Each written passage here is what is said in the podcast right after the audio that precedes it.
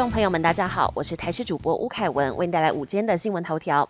电价审议委员会十七号开会，行政院长陈建仁表示，发电燃料的价格大幅上升，考虑到台电去年亏损的情况，因此请电价审议委员会决定台电电价调整幅度。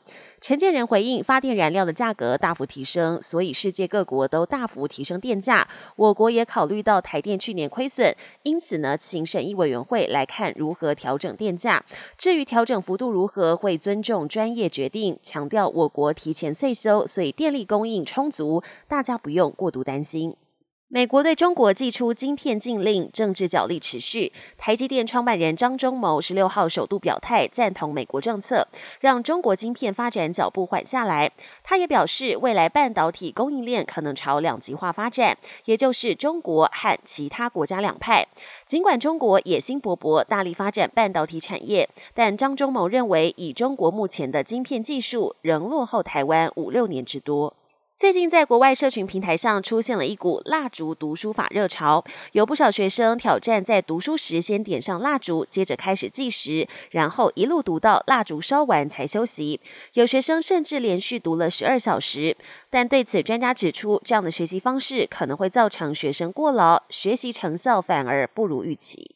国际焦点，总统蔡英文三月底即将出访，预料将过境美国。对此，白宫强调，这符合美方一贯做法，对台关系的非官方性质维持不变。白宫发言人尚皮也指出，历任台湾总统都曾过境美国。蔡总统二零一六上任以来，六次过境美国都十分顺利。这类行程是出于对访客安全、舒适、便利和尊严的考量，符合美国的一中政策。过境并非访问，属于私人非官方性质。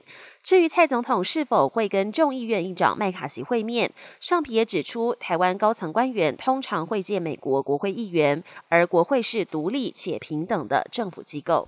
法国国民议会十六号原本要投票表决充满争议的退休改革法案，由于担心无法掌握多数，法国总理宣布动用宪法第四十九点三条，也就是不需经由国会表决，法案强制通过。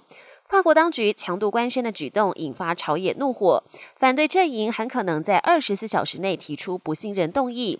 一旦动议通过，内阁就必须总辞，法案也要撤销。民众更是怒火难消，上街抗议。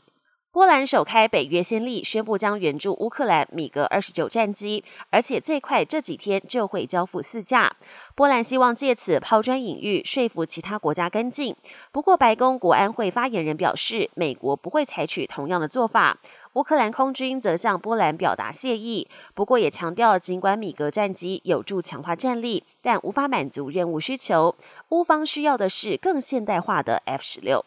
本节新闻由台视新闻制作，感谢您的收听。更多内容请锁定台视各节新闻与台视新闻 YouTube 频道。